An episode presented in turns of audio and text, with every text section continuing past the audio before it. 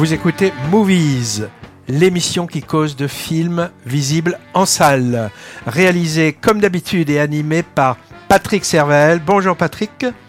Bonjour à toutes, bonjour à tous. Et votre serviteur Hervé Brie. Au menu du jour, au menu d'aujourd'hui, une sélection de six films parmi les nombreux films à l'affiche en ce moment. On causera Empire of Light, drame et sentiment dans un grand cinéma anglais durant les années 80. The Fablemans, autobiopic, on peut dire ça, de la jeunesse de Steven Spielberg. Français maintenant avec Mon Crime, le nouveau film de François Ozon avec un casting de luxe, mais qui ne sort que la semaine prochaine. Enfin, Un homme heureux, comédie française qui a plutôt bon genre, on va dire, avec euh, Fabrice Lucchini et Catherine Frotte. Qu'est-ce que j'ai dit? Fro, Fro, ah, Marlowe, ensuite, film noir, Los Angeles, années 30, un privé mène l'enquête. Et enfin, Arrête tes mensonges, drame sentimental qui a fait pleurer Patrick, euh, qu'il m'a dit.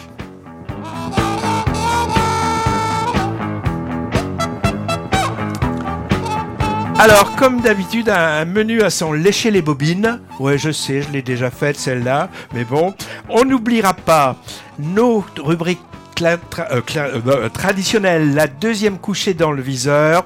Bon, on ne redit pas de quoi il s'agit, les habitués sont au courant et les nouveaux découvriront. Et puis il y aura aussi un petit mot sur le bilan du Festival de cinéma de Berlin, mais on va peut-être commencer par un mot, Patrick, sur les Césars. Ah, les Césars, les Césars. Alors, je ne vais pas parler euh, de la cérémonie en, tant que telle, mais je vais plutôt quand même me concentrer sur les, les résultats. D'ailleurs, enfin, si, si je reviens très rapidement, la cérémonie m'a semblé beaucoup plus courte que d'habitude. Là, les, les personnes ne passaient pas des heures à remercier leur père, le papa, maman, les, les grands-parents, etc. On était déjà rendu quand même à la 48e euh, cérémonie. Hein. Donc c'était ce vendredi 24, euh, c'était dans la belle salle de, de l'Olympia. Alors le triomphe, hein, ça a été pour euh, la nuit du 12 hein, de Dominique Moll, vous vous souvenez euh, dans les années 2000, celui qui nous avait fait Harry, un ami qui, qui nous voulait du bien. Et, et, il repart quand même avec six trophées. Hein, le meilleur film, meilleure réalisation, le meilleur acteur dans un second rôle pour notre ami euh, Bouli Lanners. Alors pourquoi je dis ami? Parce qu'on l'aime bien, nous tous les deux. Ah oui, il a... eu le César du second rôle? Oui, César du second rôle, il a eu l'ami euh, Bouli Lanners. Euh, le meilleur, alors meilleur espoir masculin pour Bastien Bouillon. Bon, en, étant dans cette catégorie, ça pouvait lui assurer peut-être d'avoir un, prix, mais moi je l'aurais bien vu aussi euh, concourir pour le meilleur, euh, le meilleur acteur, ça aurait été pas mal. Bon, donc euh, aussi meilleure adaptation. Alors meilleure adaptation, je trouve c'est pas c'est pas mal. Ça, on rajoute un, petit prix comme ça, c'est ça permet qu'un film puisse en profiter. Alors d'autres films aussi qui ont été bien récompensés. Hein. Il y a Louis Garrel avec son film L'innocent. Pour lui, bah, ça a été le meilleur scénario. La meilleure actrice, hein, pour bah, elle est très drôle dedans, Noémie mmh. Noémie Merlan. Ça c'est tout à fait mérité. Autre film qui a eu, alors là, plus des, euh, j'allais dire des, des Césars techniques, c'est Simone, hein, le voyage du siècle. Elle, ça a été le meilleur costume et le meilleur euh, décor. Ah, on a eu aussi, alors là, un peu la, enfin la surprise puisque ça n'a pas été un grand succès public, il est sorti quand même de façon un, petit peu restreinte. C'est Pacifiction euh, tournant sur les îles ou le film d'Albert Serra qui a eu la meilleure photographie et surtout le meilleur, euh, le meilleur acteur. Pour la deuxième année consécutive. Oui, c'est la première fois. Alors, ce qui était assez drôle, puisque l'an dernier, je me souviens, euh, il y avait euh, comment Magimel qui dit bon, c'est la 40, je sais plus, donc l'an dernier, ça devait être la 47e cérémonie. Ça tombe bien, j'ai 47 ans. Bon, certains lui disent bah ça pourrait durer, et donc c'est vrai là pour les la 48e. L'an dernier, c'était pour rester vivant, c'est pour ça? c'est 200 vivants, oui, 200, vivants, 200 vivants. Alors. Euh, pour, euh, j'en ai pas parlé pour le moment, mais la meilleure actrice, euh, c'est Virginia Efira pour le très beau rôle dans Revoir Paris, hein, le film d'Alice Vinocourt. D'ailleurs, Magimel aurait aussi mérité pour Revoir Paris parce qu'il joue dedans aussi. Là, hein. c'est vrai que ces dernières années, là, on le, on le voit apparaître. C'est vrai, c'est un, un acteur. Alors, je vais pas dire qu'il qui prend du poids, c'est pas le cas de dire, puisque dans de son vivant là, il, il, était vraiment amaigri, mais qui s'installe. Peut-être qu'il a mis un petit peu de temps, mais il devient légitime. Parce qu'il n'était pas forcément. il y a eu des fractures aussi dans sa mm. carrière. Hein. Euh, donc, euh, donc il a, il est, comme tu l'as dit, hein, c'est deuxième fois donc il est, euh, qu'il a, qu'il a un prix. Il en avait eu un à Cannes hein, aussi. Il avait eu un prix à, Cannes et le film, je l'ai plus en tête, mais il avait eu aussi un prix euh, à Cannes. Ça me reviendra peut-être tout à l'heure. Alors, euh, que dire de plus? Ah bah, il y a pour le premier film un film qu'on avait trouvé un petit peu austère. On était, tu l'avais vu, moi je ne l'ai pas vu, c'est Saint-Omer, hein, donc euh, pour Alice Diop, qui obtient le César du, du, premier film. Et le meilleur film étranger, alors lui, il a eu tout, euh, il a eu euh, tous les Goya qui existaient. Et eh bien là, il repart avec un César, c'est Rodrigo Sorogoyen hmm. pour son film aussi qu'on a beaucoup aimé, Asbestas. Hein. Asbestas comme euh, comme le, la nuit du 12 faisait partie pour beaucoup hein, pour beaucoup de de, de revues de, euh, de, de de jurys de, euh, de, de spectateurs apparaissait vraiment dans les films qui ont été préférés euh, pour cette année 2022. Alors je n'oublie pas Nadia Tereskiewicz hmm. qui pour les amandiers obtient elle pour le meilleur espoir féminin, euh, le, le, César. Et tu vas nous en reparler, elle est dans, dans Mon oui, Crime. Hein, et elle était aussi en concurrence, hein, quelque part, avec euh, Karen Marder. Je, je, ah ouais, Rebecca Marder, ouais. Ouais, Rebecca Marder. Et toutes les deux, donc on va retrouver tout à l'heure et j'en parlerai. Alors, euh, peut-être que j'ai oublié, alors il y a eu un petit César des effets visuels. Ça, ça existe beaucoup dans les Oscars. Hein. Ils aiment bien faire euh, vraiment le côté Et qui technique. qu'il a eu pour les. Eh ben, c'est pour les effets visuels, c'est euh, le film que nous n'avons vu ni l'un ni l'autre, qui est euh, Notre-Dame brûle. Ah oui. Et puis il y avait quand même, euh, il y a eu quand même, j'ai regardé l'émission, il y avait un César pour un réalisateur aussi qui, hein, qui fait des films punchy euh, pour euh, David Fincher. Ah et puis il y avait quand même la surprise. Là, je veux dire, ça a été vraiment une surprise. On l'a bien vu dans la salle. L'arrivée quand même d'un jeune acteur qui s'appelle Brad Pitt, qui était, qui était présent euh, pour cette cérémonie. Euh, peut-être à toi que je vais laisser la parole maintenant. Est-ce que c'est toi qui nous parles? Euh, Oui. Un, petit bilan de la 73e édition du Festival international du film de Berlin. Vous voyez quand même, Movies se déplace. Bah hein. oui. Hein. Là, c'est quand même pas n'importe quoi. Berlin. Et autrement appelé Berlinale.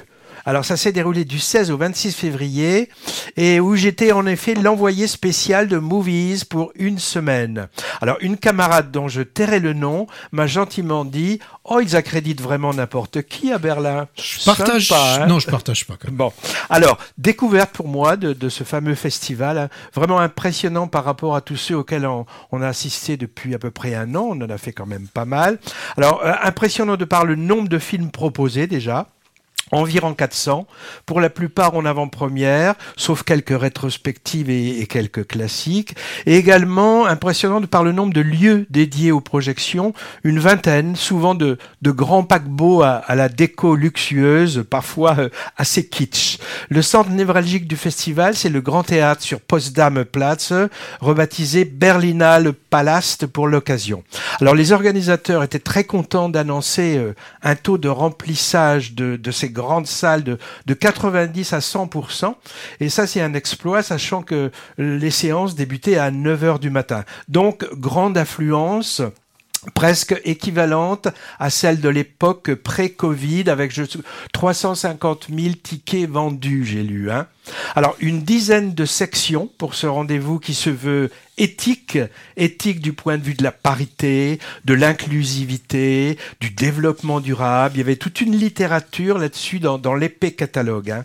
Alors, la section la plus prestigieuse, c'était la compétition internationale, avec une sélection de 20 films du monde entier. Euh, alors, c'est intéressant parce qu'elle est ouverte à toutes les formes cinématographiques. Il y avait par exemple deux documentaires, et deux films d'animation dans le lot. À noter quand même quatre films allemands dans la sélection. Hein. On n'est jamais mieux servi que par soi-même. Et puis à côté de ça, tout un tas de sections parallèles, courts métrages, sections pour ados, nouveau cinéma allemand, rétrospective, etc. Moi, la, la section la plus intéressante, à mon avis, c'était la section panorama avec des films qui paraissaient euh, originaux et qui faisaient envie. Il y avait aussi, euh, il y a eu aussi un focus et, et des manifestations spéciales sur l'Ukraine et sur l'Iran. Alors moi j'ai vu une, vingtaine de longs métrages, choisis pour certains euh, au hasard, hein, avec des bonnes et des moins bonnes surprises. Je vais pas les égrener ici, hein. on en parlera éventuellement quand ils sortiront en France, s'ils sortent, ce qui n'est pas sûr du tout pour tous. Hein. Moi j'ai plutôt privilégié les films francophones et anglophones pour une question de langue tous étaient sous-titrés en allemand, que, que, je ne pratique pas, et très souvent en anglais, mais, mais pas toujours. J'ai aussi fait quelques incursions dans d'autres cinématographies, car je recherchais des comédies, et ça, c'est rare dans ce genre de manifestation. J'en ai quand même trouvé une, argentine qui valait le coup et j'espère qu'elle qu sortira en France. Hein.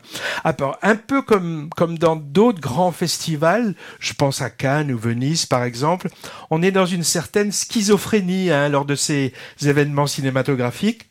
Alors je m'explique. On a d'un côté ben, les soirées de gala, les hommages, les tapis rouges avec la fan zone, les people, souvent américains euh, d'ailleurs. Hein. Par exemple, s'ils sont montrés euh, ben, Spielberg, il y avait un hommage à sa carrière, Bono, euh, Kate Blanchett, John Malkovich, Sean Penn, Vicky Krebs, Daniel Defoe, Peter Dinklage. Tu vois qui c'est Peter Dinklage? C'est le petit monsieur qui joue le Tyrion Lannister de Game of Thrones. Mm -hmm. Il y a même eu Géraldine Chaplin, j'ai été étonné de la voir, elle a 85 balais je crois, elle était habillée comme une petite adolescente. Alors tout ça fait le buzz et assure une couverture médiatique. Et puis, et puis de l'autre côté, une sélection de films très pointus, de réalisateurs souvent pas ou peu connus du grand public, bref, du, du pur cinéma, art et essai. Donc consécration en grande pompe d'un côté et découverte de nouveaux talents de l'autre, mais finalement, euh, pourquoi pas hein Alors, résultat de la compétition. Le jury décerne 8 ours. Il y a 8 ours à. À Berlin. Un d'or pour le meilleur film, et puis 7 d'argent pour la réalisation, le scénario, les acteurs, etc. Le, ju le, le, le, jury était présidé cette année par l'actrice Kristen Stewart. Kristen Stewart, c'est la fameuse Bella de la saga Twilight, aux côtés de Robert Pattisson. Ah tiens, ça faisait longtemps qu'on n'avait pas nommé ce Robert Pattisson. Alors comme lui d'ailleurs, elle s'est reconvertie depuis vers un, un, cinéma un peu plus arty, français en particulier. Elle a tourné euh, deux films avec euh, Olivier Assayas. On l'a vu aussi, cette Kristen Stewart, dans deux biopics. Un sur Diana, la princesse Diana, et un autre sur Jean Seberg. Enfin, on l'a vu. Moi, en tout cas, je l'ai pas vu. Hein. Donc, pour les résultats, Cocorico, les deux tickets français de la compète repartent avec des honneurs. Et du coup, la presse française en a parlé un peu. L'ours d'or est revenu à Sur l'adamante du documentariste français Nicolas Philibert. Alors lui, il est déjà multiprimé hein, pour Le Pays des Sourds en 92 par, exemple ou Être et avoir en 2002. Alors il était très ému hein, et, et, surpris. Bon moi aussi d'ailleurs. Hein, C'était le dernier projeté de la compétition. Je l'avais vu la veille des résultats. C'est vraiment bouleversant, mais, mais j'y croyais pas trop à la médaille. Hein. Il a remercié le jury de, de mettre à l'honneur l'art du documentaire. On en parle bientôt plus longuement puisque le film sort dans trois semaines. Autre français récompensé, le vétéran post-nouvelle vague à la notoriété plutôt confidentielle, Philippe Garel, sacré meilleur réalisateur. C'est pour... le papa. C'est le ouais. papa de Louis. Pour le Grand Chariot, bah, tourné justement avec son fils Louis et en plus avec ses deux filles. Alors lui, euh, Philippe Garel, il a rendu un hommage à Godard lors de la remise du prix. On en reparlera aussi quand il sortira, mais là j'ai pas la date de sortie de prévue. Pour les autres prix, bon, bah, j'ai pas trop le temps là. Vous trouverez ça dans la presse pour ceux et celles que ça intéresse. Ah si, quand même un truc étonnant, Patrick, je te, je te l'ai dit déjà. L'ours d'argent pour l'interprétation a été donné à une jeune fille espagnole de 8 ans. 8 ans. Mmh. Alors une première hein, dans les festivals et une première, on peut dire peut-être aussi discutable. Hein. Dernière chose, Patrick, comme d'autres festivals importants, la Berlinale est un événement pour le grand public, euh, la presse ciné, etc., mais également pour les professionnels du secteur, hein, distributeurs et exploitants par exemple, adossé au festival proprement dit, il y avait ce qu'on appelle le EFM, European Film Market, rendez-vous commercial où les films s'achètent et se vendent. T'en as acheté?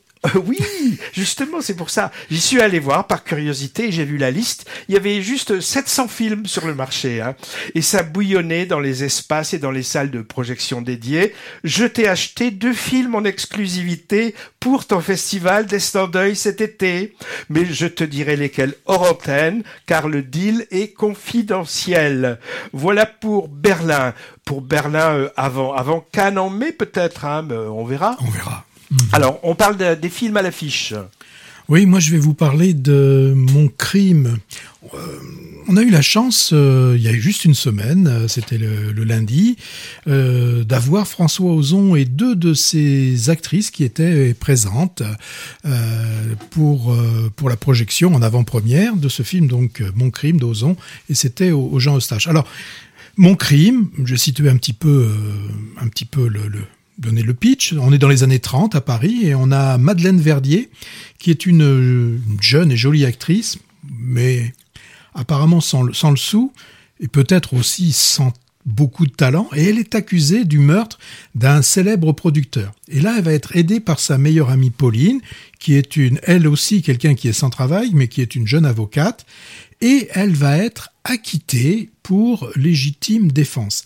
Alors là, la, nouvelle vie va, commencer parce que le fait euh, de, de la réussite, enfin d'avoir été acquittée à ce crime, va faire qu'elle va pouvoir mener la grande vie, mais jusqu'à ce qu'à un moment donné, la vérité éclate au grand jour. Et là, et eh ben là, vous irez voir ce film, cette comédie hein, proposée par François Ozon, qui revient à l'adaptation euh, d'une pièce de théâtre comme il nous l'avait déjà fait euh, au moins deux fois. Euh, souvenons-nous de Huit femmes ou du film Potiche, les deux avec La Deneuve. Alors, est-ce que c'est du théâtre filmé? Ben non, non, non, non. Ozon, il maîtrise bien son sujet et c'est bien d'un film de, cinéma dont il s'agit là. Hein. Il y a un souci du détail, alors aussi bien au niveau des costumes que dans la reconstitution euh, de l'époque, mais euh, qui n'est pas, qui, qui vous saute pas au, visage. Euh, vous savez, des fois dans certains films, on voit juste la voiture de l'époque a bien été, on a donné un coup de polish pour qu'elle soit belle. Non, là, c'est ça passe, ça passe très très très bien. Alors. on a pu échanger avec avec le réalisateur qui nous a dit oui pour euh, certaines euh, des demeures ben, il a été obligé d'aller par exemple en Belgique pour trouver par exemple la la superbe demeure de de ce de ce producteur avec une piscine un petit peu on, aurait pu se, trouver dans, dans un film sur, sur Hollywood.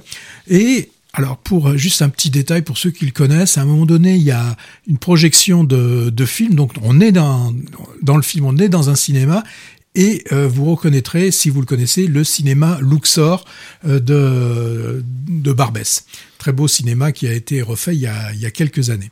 Alors, quand on voit ce film, on pense forcément à des films comme ceux de Sacha Guitry, comme lui savait les, faire, avec des dialogues très recherchés, souvent très drôles, et aussi ce qui est ce qui est agréable avec ce film, euh, avec une, une, très bonne diction, c'est-à-dire qu'on n'est pas obligé de, euh, de tendre l'oreille. Euh, là, il y a vraiment un, grand travail au niveau des, euh, euh, des acteurs. Alors les actrices hein, nous, nous le disent aussi, elles ont eu cette énorme chance de pouvoir faire des répétitions, ce qui est assez rare au cinéma, à l'inverse bien sûr du, théâtre où on fait forcément des répétitions, là elles ont eu un petit peu un, petit peu ce, luxe. Alors et puis les, les, dialogues dont je parle, ils sont pas dits par euh, n'importe qui. Hein. Ainsi on a le on a Fabrice Lucchini. Alors là il est plus Jouvet euh, d'ailleurs que Lucchini. Il nous joue un rôle d'un juge d'instruction particulièrement mauvais, euh, qui est du, du, style en fait à exceller dans les erreurs judiciaires. C'est un peu sa spécialité. Côté masculin, elle aussi une surprise, c'est Danny Boone qui a troqué son, son accent d'origine euh, plutôt du nord de chez les, les Ch'tis pour prendre plutôt celui de la cité du pastis. C'est assez, euh, c'est assez beau et on, a l'impression là plutôt de repartir vers des, des films de, de Pagnol. On a aussi, puisqu'il fait partie de la troupe, hein, euh, du Solier qui passe faire, qui, je vais pas dire une apparition, mais qui a, qui a un, un, un second rôle. Alors, Côté rôle féminin, les deux principales actrices, qui étaient d'ailleurs nommées euh, au César et une a eu le, le César pour les euh, pour les, les espoirs les espoirs. On a Nadia Tereskiewicz donc maintenant auréolée de son César pour les Amandiers. Elle est remarquable de, de drôlerie. là, elle est blonde platinée, elle est, elle est, elle est super.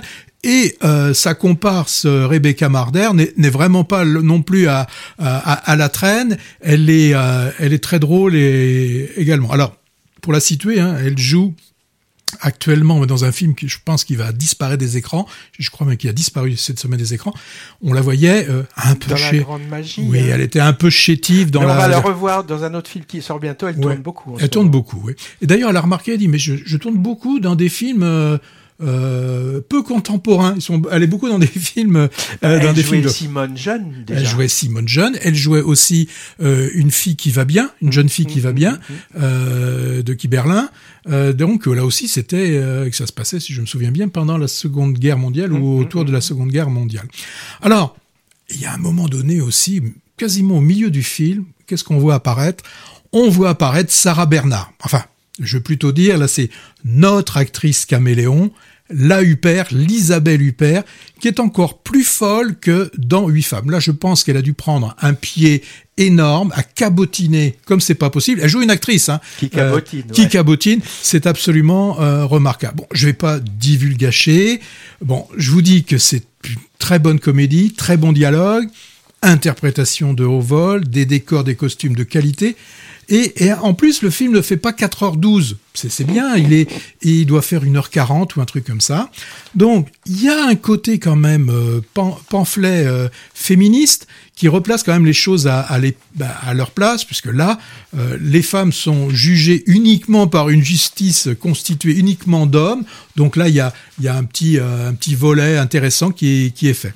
Donc après, moi, j'avais bien aimé Tout s'est bien passé avec Dussolier. J'avais moins aimé Peter von Kant. Euh, ça m'avait beaucoup moins plu. Mais là, j'ai retrouvé le Ozon qu'on aime avec Mon Crime, donc qui sort le 8 mars dans les meilleures salles. Alors moi, j'ai- pas vu ça, mais ça me donne envie. Je vais y aller. Mais euh, est-ce qu'il n'y a pas un côté théâtre Tout ce que tu m'as dit, ça m'a fait penser à du théâtre. Non. Tu m'as parlé de guiterie, de Oui, répétition, etc. Mais c'est aéré, euh, je veux dire, euh, on, à la différence peut-être d'un huit femmes où là on était vraiment, on restait dans la maison. Là, j'ai pas eu cette impression. J'ai vraiment, un, un- c'est un film de cinéma, vraiment euh, avec des, des extérieurs juste ce qu'il ce qu'il faut, pas des, des moments extérieurs qui sont rajoutés. Et puis on a des, des décors, par exemple sur les toits de Paris. Bon, là on, on sent le studio, mais le, le bon côté du, euh, du, du studio. Bon ben, j'irai, j'irai.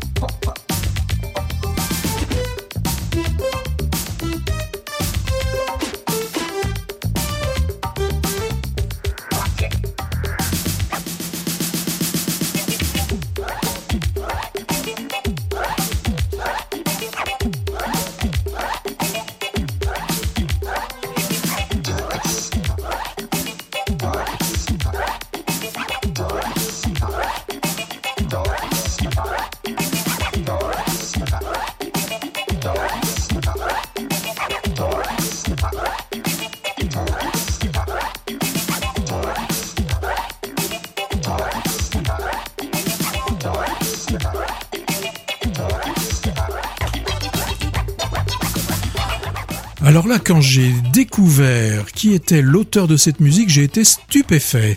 Eh oui, c'est un instrumental, alors qu'on peut appeler ça euh, funk, hip-hop, techno, du pianiste, organiste, plutôt spécialiste de jazz d'habitude. C'est Herbie Hancock. Le, morceau s'appelle Rocket. Et euh, ce Herbie Hancock, il avait fait ses débuts avec Miles Davis, donc très jazz. Sorti en 83, ce morceau a été précurseur, car ça a été un tube qui a peu, qui a un peu fait découvrir au grand public le fameux scratch des DJ. Alors je l'ai entendu récemment dans un court métrage. Maintenant j'ai oublié le nom. Mais par contre, Herbie Hancock, figure-toi, il a fait aussi un peu l'acteur dans, par exemple, un film qui s'appelle Proposition indécente d'Adrian Lyne. Il est aussi dans le Valérian de Luc Besson récemment. Et on le trouve aussi dans le Round Midnight de Bertrand Tavernier en 86, dont il a aussi signé la musique. On parle d'un film maintenant. C'est moi, c'est moi qui m'y cause, qui m'y met. Oh, mais là on repart euh, aux États-Unis dans les années 30 et quelques, hein, c'est ça? Ouais, c'est mhm. pour Marlowe. Le Marlowe du titre, c'est Philip Marlowe. C'est le détective privé euh, iconique créé par l'auteur de polar américain Raymond Chandler. Et il a déjà été porté à l'écran plusieurs fois incarné entre autres par Humphrey Bogart. Le faucon maltais. Non, le grand sommeil. Ah mince. Ouais, le grand sommeil. Mais le faucon maltais, c'est c'est nous c'est c'est de Dashiell Hammett, c'est pas vraiment Chandler. Enfin, je crois, à vérifier. Et ça, le grand sommeil, c'était d'Howard Hawks en 46. Tu vois, tu, bon, on vérifiera, on vérifiera. Parce que dans, dans le film, il, il parle du faucon maltais. Ah, mais peut-être, mais il y a peut-être un petit clin d'œil. je vais vérifier. Robert Mitchum aussi l'a interprété dans Adieu ma jolie de Robert Altman. Et euh, non, non, Adieu ma jolie, c'est pas de Robert Altman. Mais Robert Altman, il a également réalisé une adaptation qui s'appelle Le Privé en 73. La version 2023 de Neil Jordan se plie à la loi du genre. Et le genre en question, c'est le film noir, même, même si c'est en couleur. Hein. Californie, années 30, comme tu disais, 39 plus précisément, bureau du fameux détective, ancien policier qui a gardé des contacts étroits et, et bien utiles avec ses anciens collègues, arrive une cliente, blonde, énigmatique et classieuse, comme de bien entendu, et dont on sent bien qu'elle ne dit pas tout. Alors elle embauche ce Philip Marlowe pour rechercher son amant disparu.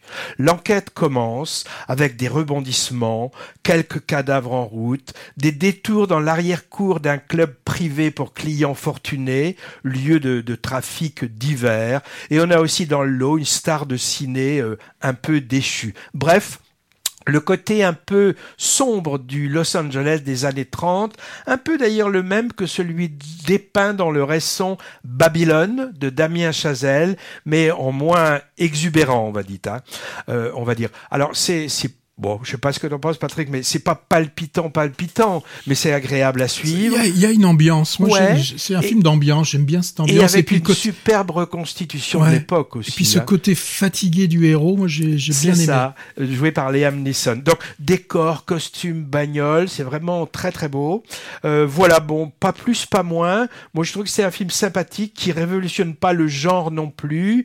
Et en effet, Liam Neeson un peu désabusé, qui ne s'en laisse pas compter face à les deux blondes, face aux deux blondes dont il se méfie, hein. la mère interprétée par Jessica Lange et sa fille jouée par Diane Kruger. Jessica Lange, elle avait explosé dans quel film? Ah bah tu vas me dire, eh ben euh, euh, ah. King Kong. King Kong, bien sûr. Alors aux manettes, c'est le réalisateur irlandais Neil Jordan qui a débuté dans les années 80 et a eu même plusieurs grands succès. Il y a eu La Compagnie des loups en 84, The Crying Game en 92 avec un, un twist final qui faisait tout le charme du film et aussi aussi Entretien avec un vampire en 94 avec, excusez du peu, Tom Cruise et Brad Pitt. Alors son étoile toile a un peu pâli de plus depuis. Euh, des choses à ajouter sur Marlowe? On l'a vu ensemble. Je t'ai pas vu regarder ta montre et quand tu regardes ta montre, c'est mauvais signe au cinéma. Non, moi je, je, le redis, moi j'ai bien aimé euh, l'ambiance et je me suis laissé entraîner par euh, par ce film et puis je dis l'interprétation m'a m'a fait aimer le film. Hein. J'étais en train de chercher dans euh, où on le voit, notre ami euh, Nilsson. C'est dans où il apparaît toujours, il est en train de venger, etc. Dans tous les ah films. bah oui, tous les tac taken. Ah oui, oui, ouais, ouais, c'est ça. Ouais. Mais là, c'est un autre genre. Alors, euh, euh, pour amateur de films noirs, mais il faut se dépêcher car il n'a pas l'air de rester longtemps à l'affiche. Patrick, es-tu un homme heureux? Alors là, c'est euh, c'est le pitch un peu du, du dernier film euh, de avec euh, pas le dernier film avec Lucchini puisque je viens d'en parler. Il était également il est également dans dans mon crime. Là, non, il s'agit d'un homme heureux, un film euh, réalisé par Tristan Seguela que je ne connais absolument pas. Je n'ai pas regardé quelle était sa. Ah bah alors, tu fais mal ton boulot. Hein. il y a, y a force, vous savez, il y a quand même un gros travail qui est qui est qui est fait. Et là, bah, j'ai pas trop eu le temps d'aller véritablement regarder. Alors qu'est-ce qu'on nous propose dans, dans ce film? Ben, On a Jean qui est un maire euh, assez, même très conservateur d'une petite ville euh, du Nord. Et puis là, il est en campagne pour sa réélection. Et on a Edith, son épouse, ils sont mariés depuis une quarantaine d'années, et là, lui fait une annonce quand même assez, euh, assez forte. Hein. elle lui dit qu'au plus profond de, de son être, eh bien, elle est et elle a toujours été un homme. Donc là, euh, faut voir la tête de Lucchini euh, alors qu'il est en train de, manger sa tête de veau, euh, de voir la réaction qu'il peut avoir. Au début, il pense que c'est une, une, plaisanterie, mais il réalise quand même assez rapidement qu'Edith est sérieuse hein, et est déterminée à mener donc cette transition hein, qu'elle a commencé et d'aller jusqu'au bout. Et il comprend aussi bah, que son couple et peut-être aussi sa campagne électorale hein, qui est derrière, bah, vont euh, certainement être euh, sacrément chamboulées. Et voilà, et donc euh, bah, le doute va s'installer dans la tête de notre Fabrice Lucchini. Alors donc c'est un, synopsis, hein, pas forcément commun pour cet homme heureux, donc je le rappelle, réalisé par Tristan Seguela. Avec un sujet de ce, de ce type, on aurait pu s'attendre à certaines grivoiseries, des blagues de mauvais goût, bah, soyez rassurés, il n'en est rien. Le réalisateur a su avoir la délicatesse et la justesse d'éviter tous ces écueils. Avant toute chose, un homme heureux est une comédie. Alors une comédie qui traite d'un sujet peut-être de plus en plus prégnant, hein. euh, d'abord s'accepter comme on est, faire face aux autres, et surtout aussi que ces autres intègrent dans leur logiciel que le genre de l'état civil peut être en opposition avec le genre ressenti. Ça, il y a un sacré, travail. Alors, euh, eh bien, à part, enfin, euh, pas le plus extraordinaire, mais on sent très bien que pour Edith, quand elle devient Eddie hein, pendant le film, et quand elle a choisi de, faire son coming out, eh ben, pour elle, en fait, tout va devenir plus simple. Puisque maintenant, elle est, elle l'a dit à tout le monde, elle est dans sa démarche. Pour elle, ça va être plus simple. C'est plutôt pour le Jean euh, que là, eh ben là, il a beaucoup de choses à, se à remettre en, en, question. Donc, c'est essentiellement sur ça qu'a joué le réalisateur. C'est quels vont être les impacts pour Jean comment il va réagir, comment vont réagir aussi les, enfants? On a un Jean qui est d'abord stupéfait, incrédule, et puis finalement bah, je vais pas aller plus loin parce que là après je risquerais de et je sais je sais m'arrêter. Euh, alors là le Jean c'est un Fabrice Lucchini bah, qu'on n'avait pas vu depuis longtemps et qu'on là qu'on voit euh, réapparaître hein, hein, puisque j'ai dit qu'il est qu'il sort aussi dans dans, dans mon crime. C'est lui qui joue le maire donc le ce maire conservateur hein, qui a qui avait dit à sa femme, ce sera mon dernier mandat, mais bon, ben, qui finalement, hein, il s'accroche, hein, parce qu'on aime bien ça quand même, un petit peu ce, ce, petit côté d'être dans la rue, euh, monsieur le maire, il y a ceci, cela, les, les petits passe-droits qu'il peut faire, donc euh, ça lui donne envie de, de, de, continuer. Et là, on a un Lucchini euh, qui donne libre cours à, à sa fantaisie. Et ne serait-ce que pour cela, voir euh, la tête euh, que peut nous faire euh, Lucchini, c'est vraiment un remède contre la, la, mélancolie. Alors, en face de lui, il fallait quelqu'un de, de, taille, et celle qui s'y frotte, eh ben, c'est Catherine Fro. elle s'y colle d'ailleurs très bien, et nous rend tout à fait plausible hein, cette femme en transition vers la masculinité. Autour d'eux, bah c'est pas triste non plus. On a un Philippe Catherine. Il est très bon. en secrétaire de mairie. Dévoué, confident ah oui. oui, oui, il a, donc un peu aussi lui vieille vieille garde. Hein. Lui aussi, il a, il a peut-être besoin d'un petit changement, d'une mise à jour de son logiciel. Hein. et donc, il est, il, est, il est, très drôle. Alors, on note aussi, si vous êtes un adepte des TikTok et des des nouvelles, des, des, réseaux qui, sociaux, ouais, ceux qui font du stand-up et tout ça, le, le fils est joué par le jeune humoriste Paul Paul Mirabel. Bon, un film donc avec un thème d'actualité, il y a de la sensibilité, il y a de la finesse, de grands acteurs. Donc c'est une comédie qui pour moi tient tout à fait la distance. Moi j'avais un peu peur parce que je suis pas fan de Fabrice Lucchini qui en fait toujours un peu trop je trouve. Et puis à la vue du sujet quand même un peu casse-gueule pour une comédie. La transition d'un sexe à l'autre, sujet un peu dans, dans l'air du temps. Mais finalement, comme tu l'as un peu dit, le film est assez digne et drôle en même temps. Alors évidemment tout ça me paraît quand même un peu édulcoré on croit moyen qu'un notable de province réac et homophobe puisse sans trop de soucis accepter les changements évoqués dans le film. Bon, c'est une comédie. J'ai trouvé par exemple que les scènes de discussion avec le groupe de parole sur les genres étaient très bien drôles et pédagogiques en même temps. Hein. Alors on l'a vu le jour de sa sortie, une première séance considérée comme test pour le succès d'un film, et la salle était plutôt bien remplie, donc ça devrait marcher pas mal question box-office. Je sais pas ce qu'il en est 15 jours et j'ai regardé les, les, résultats, c'est moyen, mais c'est pas mal. Ok. Mm. Euh, on en est où là? On en est d'un peu de musique peut-être là. On doit souffler.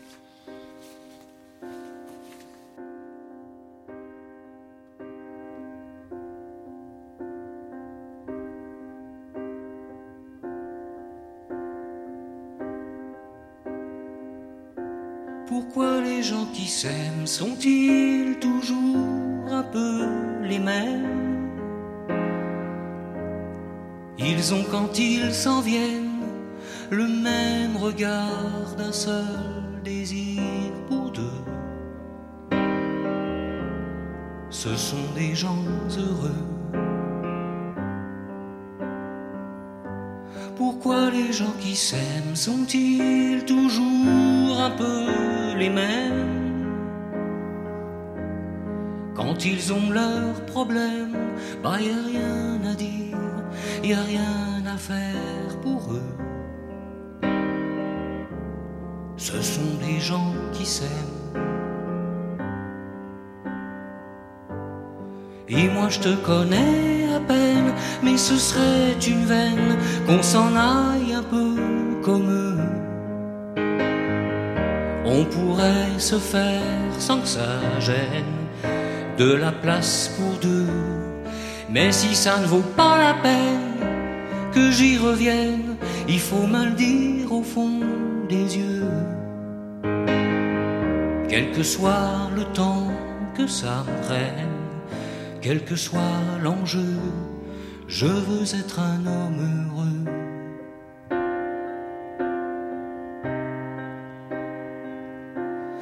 Pourquoi les gens qui s'aiment sont-ils toujours un peu rebelles?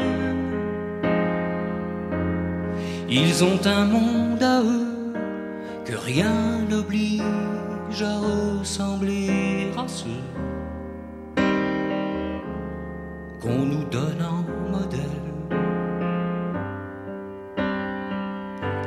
Pourquoi les gens qui s'aiment sont-ils toujours un peu cruels? Quand ils vous parlent d'eux, il y a quelque chose qui vous éloigne un peu. Ce sont des choses humaines. Et moi je te connais à peine, mais ce serait une veine qu'on s'en aille un peu comme eux. On pourrait se faire sans que ça gêne de la place pour deux. Mais si ça ne vaut pas la peine que j'y revienne, il faut mal dire au fond des yeux. Quel que soit le temps que ça me prenne quel que soit l'enjeu, je veux être un homme heureux.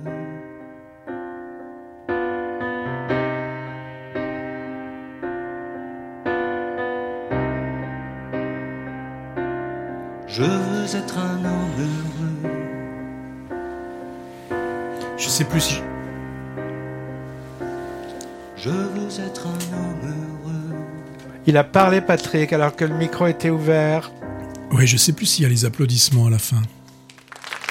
Ils y sont. Un homme heureux, hein, classique de William Scheller, daté de 91, entendu au générique de fin du film du même nom dont, tu viens de nous parler, Patrick. Donc un homme heureux. Euh, curieusement, j'ai j'ai appris William Scheller est dans le casting du premier film de Yolande Moreau en tant que réalisatrice, aux côtés de, écoute bien, Grégory Gadebois, Sergi Lopez, François Morel et Noémie Lvovsky, une bonne partie de, de la bande de la grande magie finalement. hein. Le film s'appellera Même au milieu des ruines et devrait sortir euh, dans l'année. En cause de quoi maintenant? Euh, d'un jeune acteur Ah oui. qui a fait, d'un jeune réalisateur qui a fait un film. C'est vrai, c'est vrai. Mm. The Fablemans. C'est le nom d'une famille, The Fablemans. Dernier, ou plutôt nouveau film. Alors, je sais pas si ce sera le dernier, hein, mais il y a un côté un peu testamentaire quand même, hein, de Steven Spielberg, un des géants de, de ce mouvement cinématographique qu'on appelle le Nouvel Hollywood, qui modernisa le cinéma américain au début des années 70, avec des gens comme euh, bah, Coppola, Scorsese, Brian De Palma, George Lucas, entre autres. hein. Les médias français et internationaux ont beaucoup parlé de Spielberg et de son film sorti en France la semaine dernière, article fleuve dans, dans Télérama, dans Libération, rétrospective et conférence de presse à la Berlinale où il s'est beaucoup expliqué sur son film. Bref, beaucoup de choses ont été dites déjà. Le film est sorti aux États-Unis il y a quelques mois et il a été un flop complet au box-office, comme d'ailleurs le précédent film de Spielberg, le remake de West Side Story. Ça n'empêche pas qu'il est nominé à plusieurs euh, cinq ou six Oscars. Alors, il faut dire que le côté un peu intimiste et autobiographique détonne par rapport à ces blockbusters passés, des Dents de la Mer en 75 à Indiana Jones en passant par E.T., Jurassic Park, ou La Guerre des Mondes ou Minority Report. Là, Spielberg met en scène sa propre enfance. Oui, vas-y, Patrick. Ouais, mais des flops, il en a eu. Hein. Ah oui, il en a eu. Moi, je me souviens particulièrement, c'était son troisième ou quatrième film, c'est quand il a fait euh, 1941, C'est vrai. qui a été vrai. un flop Ouais, extraordinaire. Ouais. Euh, Après, après les Dents de la Mer ou un truc comme Ouais, ça. un ouais. peu après les dents de la mer, ouais. Mm. Alors là-dedans donc euh, est mis en scène la propre enfance et adolescence de Spielberg, qui s'articule autour de trois choses sa découverte du cinéma et ses premiers tournages amateurs, sa vie familiale qu'on pourrait qualifier de tourmentée, et aussi un peu son judaïsme ou doit-on dire sa, sa judéité ou son judaïsme, je sais pas trop. Alors, Judaïté plutôt. ouais, je pense. ça nous donne des moments vraiment superbes, hein, comme quand on, on voit le petit de de recréer des scènes vues en salle à la maison, avec une caméra que ses parents lui ont offert. Quand il filme par exemple sa maman un peu space, qui danse, c'est vraiment très émouvant.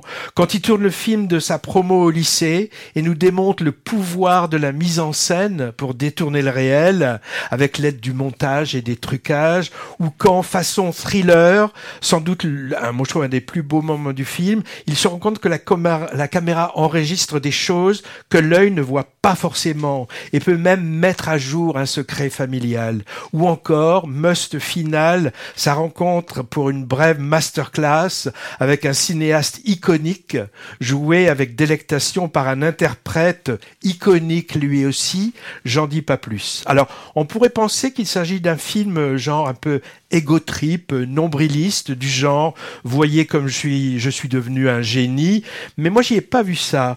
Euh, Spielberg nous montre de manière très subtile l'archéologie finalement de sa passion et de son art et comment ses expériences et traumatismes d'enfant, la séparation de ses parents en particulier, ont façonné l'adulte qui- qu'il allait devenir. Alors moi j'ai vu dans la presse, il paraît que sa mère aurait dit on aurait pu l'envoyer chez un psy, mais alors il aurait pas fait E.T. Hein. En tout cas, c'est un bel hommage à ses parents, dont il semble avoir hérité de, la combinaison parfaite, hein, la sensibilité artistique de, sa mère d'un côté, pianiste euh, un peu frustré et, souffrant de dépression, qu'il a beaucoup soutenu dans sa passion, et de l'autre côté, il a eu en héritage l'aspect euh, ingéniosité scientifique du papa, on va dire, hein, tourné vers la technicité et l'efficacité. Alors, papa que j'ai trouvé un peu fade, moi, dans le film, alors que la mère est absolument émouvante et jouée de manière époustouflante par une actrice qui s'appelle Michelle Williams. T'en as pensé quoi euh, de, de, de, de, de ce film, Patrick? Alors, bon, c'est un film que j'ai bien aimé, mais que je n'ai pas porté au pinacle comme certains ont, pu le, ont pu le faire. Euh, moi, euh, je, pense que c'est toujours compliqué dès lors que l'on fait un film sur sur sa vie, hein, puisque là c'est clairement dit que c'est sur son sur son histoire, parce que on, peut pas se permettre, euh, on peut pas se permettre toutes les folies que que l'on veut, parce que soit on va passer pour quelqu'un vraiment qui se met en qui se met en avant, donc c'est toujours un petit peu compliqué. Donc j'ai bien aimé le film, mais finalement, je préfère euh, Spielberg quand il nous emmène dans sa fiction. Pour moi, euh, celui que je préfère reste toujours Rencontre du troisième type que je trouve que j'avais vraiment. Et tu m'avais parlé de Sugarland Express, mais je sais que je l'ai pas vu. C'était avant Les Dents de la Mer. Euh, oui, c'est juste après euh, le film Duel, parce que Duel, rappelons-le, c'était quelque chose qui avait été tourné un format court qui durait 1h15, qui avait été fait pour la télévision, et ensuite on a rajouté, ils ont rajouté un petit un quart d'heure de plus, mmh, mmh. et il est sorti dans les salles et il a eu un grand succès particulièrement en France. Et après, Sugarland Express, c'est l'histoire d'un couple qui va qui va partir qui va partir en, en, fuite et on va se retrouver derrière avec des je vais pas dire des milliers mais des, des voitures de police. Je veux dire d'un petit problème, on arrive à quelque chose mmh. d'assez extraordinaire. Et ce film-là, je l'avais je l'avais beaucoup aimé. Alors Fableman, bon bien sûr, il a pas fait il a pas choisi ce nom au hasard. Bon, il y a une consonance qui fait penser à un nom un nom juif forcément, mais Fableman, donc si on reprend en en allemand. Lui, c'est Spielberg, donc la, la, montagne du la montagne du jeu. Mais Fableman, c'est l'homme qui qui fait des histoires, qui fait des intrigues. Fable mhm. voulant dire euh, intrigue. Donc c'est pas vraiment, il n'a pas choisi ça au hasard toujours aussi quand euh, il y a des quand on connaît un peu euh, un domaine des petites choses qui, qui me gênent. Et moi je dis une chose tout, oh, tu vas chipoter oui oui je vais je vais chipoter.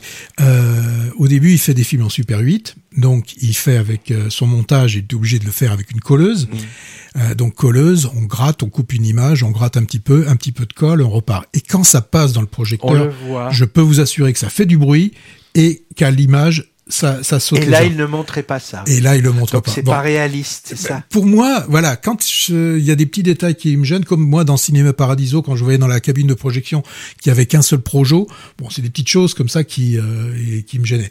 Mais The Fableman est un très bon film. Il y a pas, il y a pas de souci là-dessus. C'est pas celui que je préfère dans l'œuvre de, de, Spielberg. Voilà, c'est tout. Alors, tu nous parles maintenant de Arrête tes mensonges, c'est ça? Oui, c'est le film d'Olivier Payon. Et c'est d'après un roman, le roman de Philippe Besson. Et dans ce film, on a deux acteurs, euh, euh, Guillaume de Tonquédec et Victor euh, Belmondo. Et je n'oublierai pas aussi celle qui a un rôle important dans le film, c'est Guylaine Londez. Donc, on devrait interdire les bandes annonces. Hmm. Par, pourquoi? En tout cas, toutes celles qui veulent en 1 minute 30 vous donner envie d'aller voir un film la semaine suivante. En l'occurrence, pour celui-ci, là, euh, Arrête avec tes mensonges, la bande-annonce m'avait pas forcément donné envie d'aller le voir. Ouais, tu m'avais dit. Oui, on s'était dit avec Hervé, oh là là. Il est vu celui-là. Ouais, ce, celui-là, c'est un film qu'on a, ouais, ça y est, on a tout compris, c'est cousu de fil blanc. Et eh ben, dimanche, là, dimanche dernier, à reculons, j'ai pris mon billet pour aller voir Arrête avec tes mensonges eh bien, m'en a pris. Hein. Le pitch, c'est quoi? C'est euh, bah, on a Stéphane Belcourt qui accepte de parrainer le bicentenaire d'une célèbre marque de cognac et c'est l'occasion pour lui de revenir pour la première fois dans la ville où il a grandi. À Cognac, donc? Oui. Et sur place, il va rencontrer Lucas, le fils de l'ami qu'il avait lorsque deux étaient en dernière année de lycée, lorsqu'ils avaient bah, l'année de, de, la terminale, quand on est entre 17 et, et, et 18 ans. Et donc, Stéphane Belcourt, euh, c'est le romancier qui sa mère, depuis qu'il écrit, lui dit, mais même quand il était jeune, avant qu'il écrive, disait, euh, n'arrêtez pas de lui dire, arrête avec tes mensonges. Alors que lui, hein, romancier en, herbe, il ne faisait qu'inventer des histoires aux personnes qu'il pouvait rencontrer. Dès lors qu'il voyait quelqu'un, il imaginait des, des, choses. Et donc là, ce Stéphane Belcourt, ben, il a, il a des, des craintes un peu de revenir euh, euh se, se, se, colter à ses, à, à ses souvenirs de son enfance. parce que le copain de sa jeunesse, l'année du bac, était quand même plus que son ami. Hein. Il y avait une vraie relation d'amour qui s'était mise en place entre lui, le jeune garçon à lunettes, euh, timide, et qui était, qui s'est trouvé quand même incrédule à ce qu'un autre euh, vienne vers lui. L'autre, c'est Thomas, le beau brun, à l'allure très virile, autour euh, duquel toutes les filles tourbillonnent. Mais ça s'est passé tout ça bah, il y a 30, 35 ans. Alors dans le film, on va avoir une série de, de flashbacks où on va retrouver les, les deux jeunes lycéens. On va trouver aussi euh, euh, dans la dans la période contemporaine bah, la rencontre euh, la, la, la, rencontre avec Stéphane qui est donc ce, ce fils avide de questions. Il, ne sait pas exactement grand chose sur son père et bah, là avec tous ces flashbacks et avec les, les, les, les, rencontres entre, entre les deux, on va comprendre un petit peu ce qui s'est passé pendant ces, pendant ces 35 ans. Alors, pour pour ces jeunes, hein, euh, être amoureux quand on est des jeunes garçons, alors ça peut se vivre différemment, hein, euh, selon que l'on sait que, et ça c'est le romancier, quand on sait qu'il va quitter à un moment donné la ville, peut-être que c'est plus simple d'accepter euh, cette, cette homosexualité, alors qu'à l'inverse, quand on sait qu'on va rester dans cette petite ville, peut-être qu'il est préférable, peut-être, et en tout cas c'était d'une époque des années 80. De rester dans le closet. voilà, de rester dans le, dans, dans, dans, un peu dans, dans, l'obscurité. Donc, Arrête avec tes mensonges, c'est un film d'amour. Et euh, tout à l'heure, tu, tu l'as dit en, en, introduction au début, euh, j'étais pas le seul, mais quand la lumière s'est rallumée, eh ben on était quelques-uns, quelques-unes à avoir un peu les yeux euh, rougis.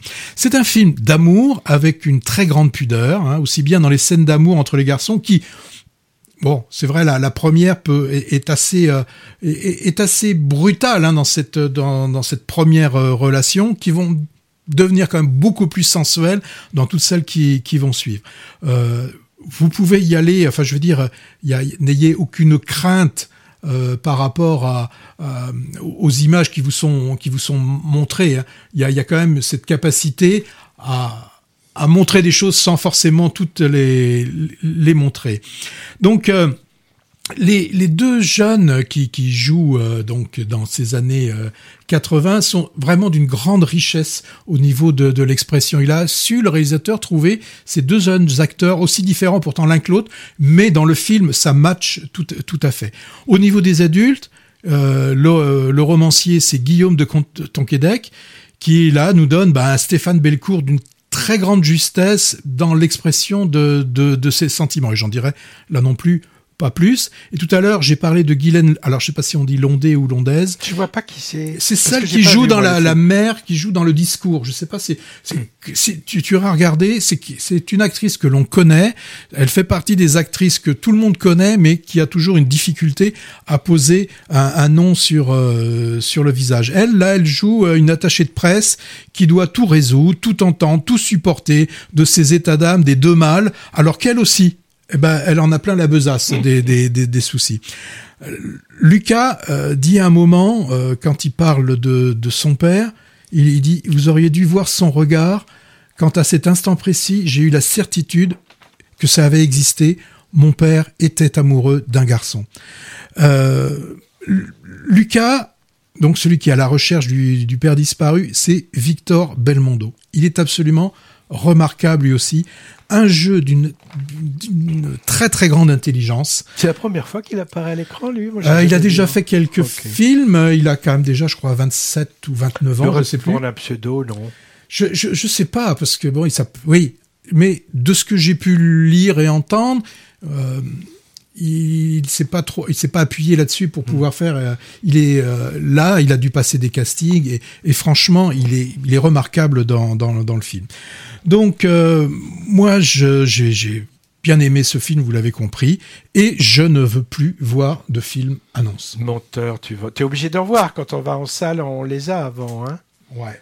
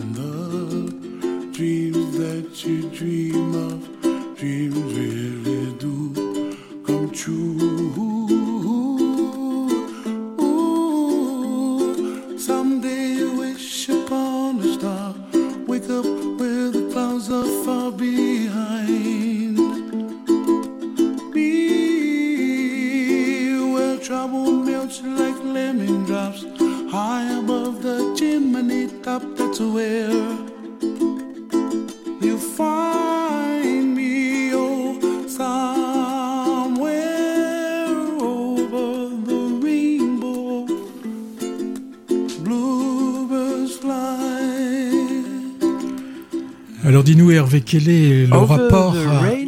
Avec le cinéma Ah bah, c'est la, hormis- reprise du fameux titre sirupeux chanté par Judy Garland dans Le Magicien d'Oz de Victor Fleming en 39, revisité par tout un tas de gens. Cette version des années 90, elle a été interprétée, on a dû la couper parce qu'on est un peu euh, charrette, par un chanteur tahitien à la voix d'ange mais au physique de géant. Je vais quand même dire son nom, hein. Israël Kamakawiwoole.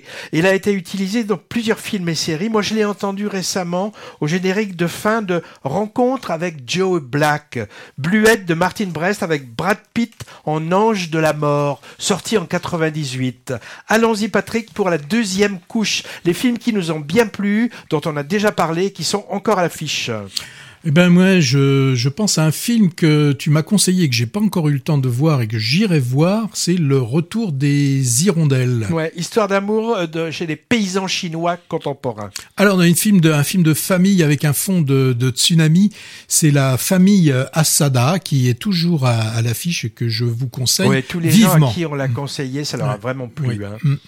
Interdit aux chiens et aux Italiens, ça passe encore dans quelques cinémas. Animation en pâte à modeler sur la famille italienne du réalisateur et deux hum, chefs d'orchestre, l'une dans Divertimiento, Feel Good Movie, et l'autre dans Tar, Feel Bad Movie. Et si vous ne l'avez pas vu, profitez des Césars et la ressortie euh, sur grand écran de La Nuit du 12.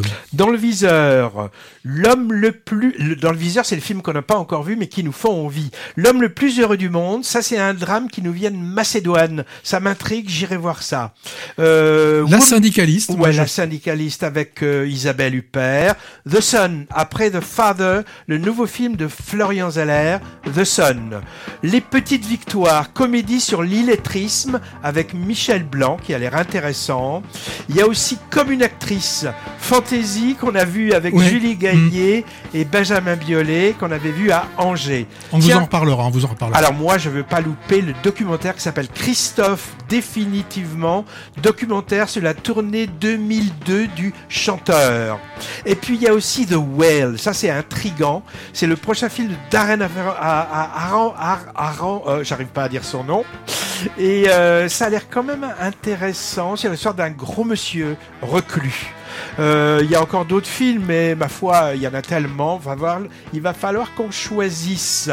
Eh ben, je crois que c'est la fin. oui, ça Alors- ressemble à la fin. oui. Du coup, on avait annoncé qu'on parlait du film Empire of Light qui sort la semaine prochaine. Eh ben, on vous le mettra en bonus. En bonus dans quoi? Eh ben, en bonus dans les podcasts sur notre site www.l'instanciné.fr euh, que vous pouvez écouter partout. Rendez-vous dans 15 jours. Session musique de film le 8 mars normalement. On vous dit à bientôt, au revoir, allez au cinéma. À bientôt.